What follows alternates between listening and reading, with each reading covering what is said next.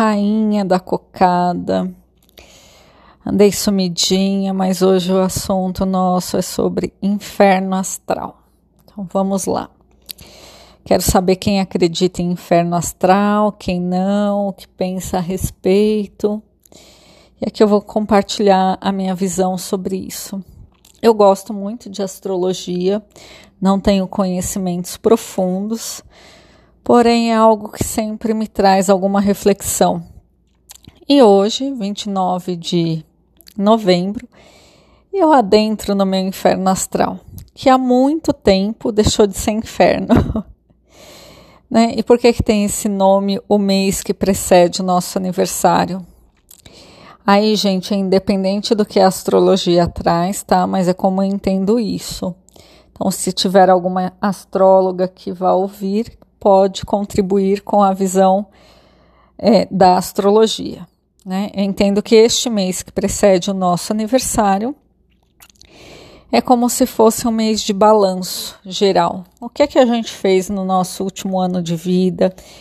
o que é que, quais foram as realizações, as metas, os objetivos, os sonhos principalmente, como a gente cuidou da gente mesma, das nossas emoções, né, da nossa, do nosso coração, da nossa mente, onde é que a gente botou a nossa energia para que algo florescesse.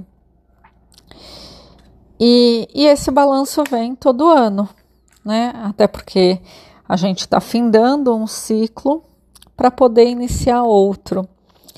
Ou falando psicologias, né? Estamos fechando uma gestalt e logo iniciando outra, uma nova fase da vida, um novo ciclo repleto de possibilidades.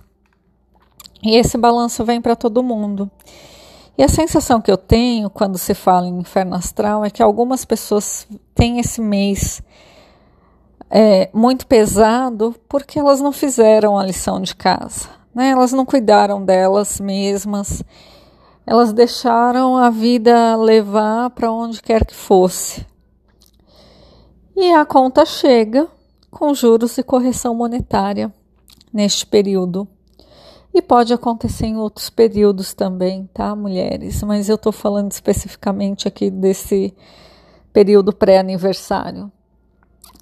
E é interessante observar que quando a gente também é, está de encontro, né, vive, na verdade, a nossa verdade, aquilo que é importante para si, faz toda a diferença para esse período. E já há muitos anos eu tenho essa impressão que eu não tenho mais inferno astral, porque quando chega esse momento do balanço, eu olho para trás e é um ano sempre com muitas realizações, com muito momento.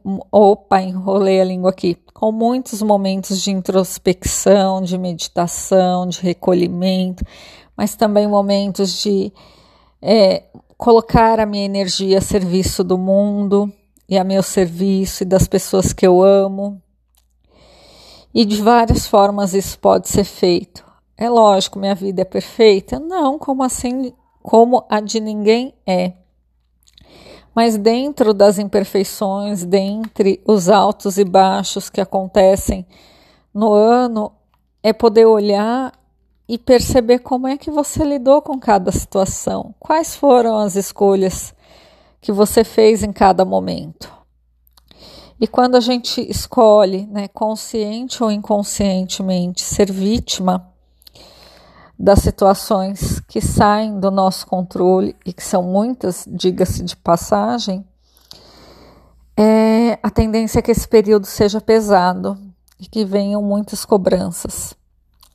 Assim como quando a gente escolhe ser o autor da nossa própria história, tomar as rédeas da situação da nossa, da nossa vida para dar conta do nosso dia a dia e que seja um dia por vez, um minuto por vez, se for necessário, a gente vai tendo mais condição de chegar nesse período com maior tranquilidade, maior clareza.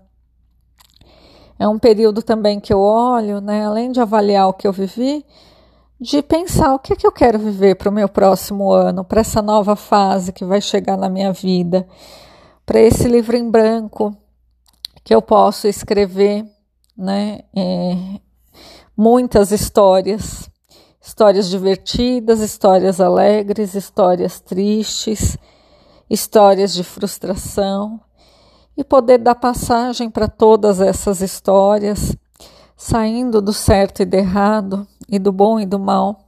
Quando a gente fica presa nessas polaridades, a gente perde a beleza de tantas cores que tem entre uma e outra. E o meu convite é para essa reflexão. E eu chego nesse momento do, do meu inferno astral com muitas realizações. E ainda é um mês tem muita coisa programada para acontecer na minha vida. Algumas que com certeza fluirão, outras que necessitarão de ajustes, outras que de repente vão perder o sentido. Mas isso pode ser construído dia a dia, momento a momento, de acordo com aquilo que a gente sente que vai reverberar para o nosso próximo ano, porque vai reverberar na nossa vida e na vida daqueles que estão ligados diretamente com a gente. E eu deixo esse convite, essa reflexão para cada uma de vocês, rainhas da cocada, que possam assumir as rédeas da vida, independente se estão no inferno astral, se já passaram por ele, mas que olhe a partir deste momento, tomando para si né, a consciência de que cada coisa que acontece na sua vida você tem o poder de escolher o que é que você vai fazer com aquilo, que aquilo que aconteceu não te define e não te prende no passado, impossibilitando você de viver coisas novas e nem te projeta demais para um futuro longínquo que impeça você de viver o aqui e agora. E é esse o recado de hoje. Um beijo.